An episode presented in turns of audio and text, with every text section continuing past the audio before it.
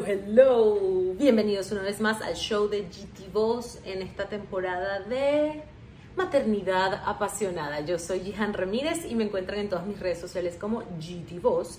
Y el capítulo de hoy es acerca de el parto. Vamos a relajarnos en estos minutos y vamos a relajarnos, mamitas, si estamos a punto de dar a luz o si estamos embarazadas y queremos eh, controlarlo y manipularlo todo a nuestro favor. Yo solamente les digo que si usted cree en Dios o cree en algo mayor y supremo a usted, entonces con más razón relájese, fluya y confíe, porque la última palabra con absolutamente todo la tiene Dios.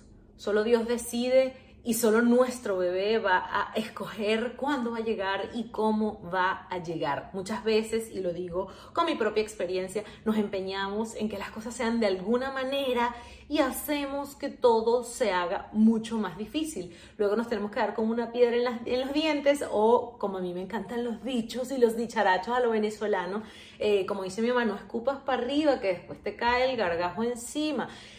Yo cuando estaba embarazada estaba empeñada en tener un parto súper idealizado. Idealicé todo en torno al parto. Quería que fuese completamente natural, no quería utilizar epidural, quería, incluso me planteé la oportunidad de, dar a luz en mi casa. Eh, a lo natural, a lo Yanomami, en el agua o en el monte. Eso era lo que yo quería, yo estaba empeñada y la realidad es que eh, todo en torno al parto, al embarazo y a la maternidad es muy natural, pero por ser natural no significa que vaya a ser sencillo y por ser natural no significa que siempre vaya a suceder como queremos o como lo hemos visto en la antigüedad, en los libros o como le sucedió a la Virgen María. Lamentablemente no soy la Virgen. Eh, y vivimos en un mundo eh, avanzado y gracias a Dios nos podemos apoyar en la tecnología. Así que mi humilde opinión respecto a mí misma, viendo en, retrospectiva, si usted se quiere ver en un espejo conmigo, eh, fabuloso, y si no, no estoy aquí dando consejos porque yo no soy doctora, yo no soy eh, eh, dula, ni nada por el estilo, simplemente vengo aquí a contarles mi historia y cómo me hizo tanto daño empeñarme en algo en específico. Como ya les dije, quería que todo fuese muy natural, y eh, ya me venían diciendo unos días antes que mi barriga estaba muy grande, que mi bebé venía súper grande y que era muy probable que yo me tuviese que hacer una cesárea, que me tuviesen que hacer una cesárea, que no iba a poder eh, dar a luz de forma natural.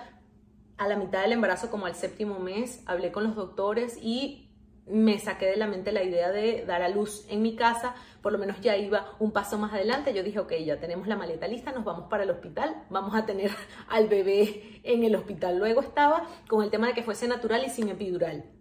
Yo llegué a la clínica y cuando te preguntan todo eso, te hacen llenar planillas y firmar consentimientos, etcétera. Entonces ya yo había dicho que yo no quería ninguna cesárea, que yo no quería ninguna anestesia, que yo quería sentir a Dios y sentirlo todo cuando mi bebé viniera. Pero ya me habían dicho que humanamente era casi imposible para mí y yo decía, eso no es posible. ¿Cómo van a decir si lo más natural es que uno tenga los bebés de forma natural? Pero sucede que en el pasado porque no existía la ciencia y la, tecnología, con toda esa naturaleza, se morían las mujeres, lamentándolo mucho, ocurrían tragedias, se moría la madre, se moría el bebé, o se moría el bebé, o se moría alguno de los dos en el proceso, o sufrían demasiado, o te desmayabas en el proceso y ni siquiera lo vivías, etcétera, etcétera, etcétera, que para qué contarlo, nosotros podemos eh, saber que eso era así en el pasado.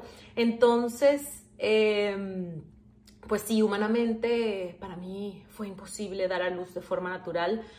Y quiero que lo sepan, mamis, a todas aquellas que sean pro organic, natural, de la tierra, de Dios, de la madre naturaleza, como yo, eh, pues déjenme decirles que no van a ser menos mamás por venir a traer al mundo a su hijo con una epidural.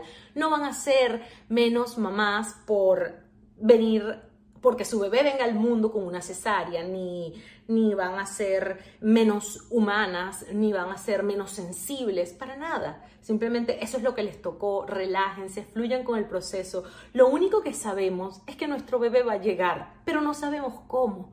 Entonces, tratemos de dejar de controlar el outcome de todas las situaciones, el resultado de las situaciones, dejamos que dejemos y Jihan del pasado y Jihan del futuro, deja, permite que la vida te sorprenda, permite que Dios te regale sorpresas, déjate maravillar con, con, con con, la novedad de lo que vaya a suceder mañana. Entonces, dicho todo esto, les cuento que yo llegué, eh, yo comencé con un trabajo de parto a las 12 de la madrugada.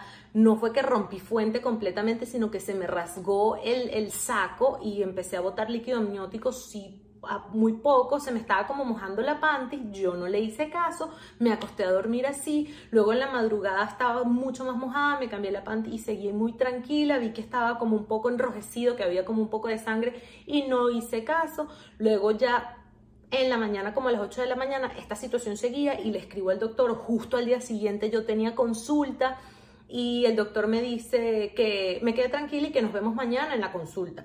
A las 11 de la mañana me estaba metiendo un desayuno, pero de este tamaño, de esos, de esos apoteósicos, porque estaba muy hambrienta. Eh, no importa que mi bebé me estaba quitando mucho espacio y me estaba presionando. Yo estuve muy apetitosa durante todo mi embarazo. Un fun fact.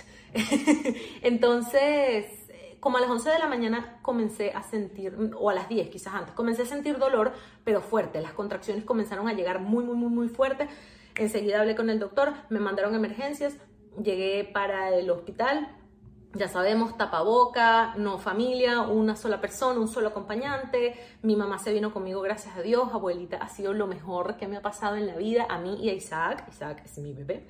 Em, y cuando llegamos me preguntaron, señorita, ¿usted quiere epidural? No, no queremos epidural, no queremos, queremos ser guerreras y luchadoras y sufrir. Entonces, bueno, sufrí, fue muy doloroso. Eh, tuve 28 horas de trabajo de parto. Bueno, más de 24 horas, llegué casi a las 28 horas de trabajo de parto, de los cuales 11 eh, o 17, ahorita no recuerdo los datos exactos, pero 11 o 17, para, si quieren más detalles y más gráficos, pueden ir a mi Instagram en los IGTVs y ahí tengo un video muy lindo del día del parto.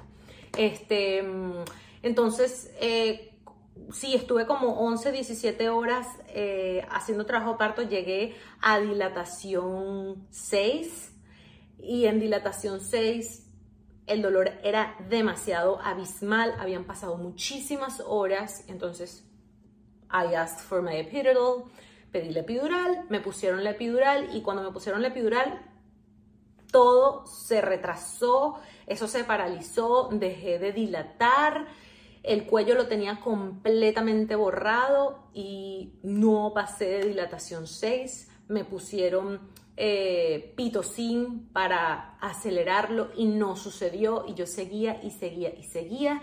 Luego ya al día siguiente, a las 4 y media de la mañana, el doctor llegó y me dijo, señorita, están en riesgo. Ya tiene más de 28 horas con el líquido amniótico suelto. Su hijo puede... Eh, verse en riesgo de infección y usted también, su vida peligra, la vida de su bebé peligra. Yo necesito que usted nos firme el consentimiento y nos diga si quieren que le haga una cesárea o qué. Y mi respuesta todavía a esas alturas era que yo lo que quería era tener un parto natural. Yo estaba sufriendo y había pasado demasiado tiempo, no, había, no podía dormir, la epidural sentí que me dolió todo. Además, otro consejito, no vean videos, no se martiricen viendo videos de, de, de, de, epidurales y de parto y de mujeres pariendo en la casa, porque eso fue lo que yo hice durante todo el embarazo y lo que hizo fue generarme más tensión y más ansiedad y eh, en ese momento pues me dijeron, si usted usted se está contradiciendo, porque si usted quiere que su bebé venga sano,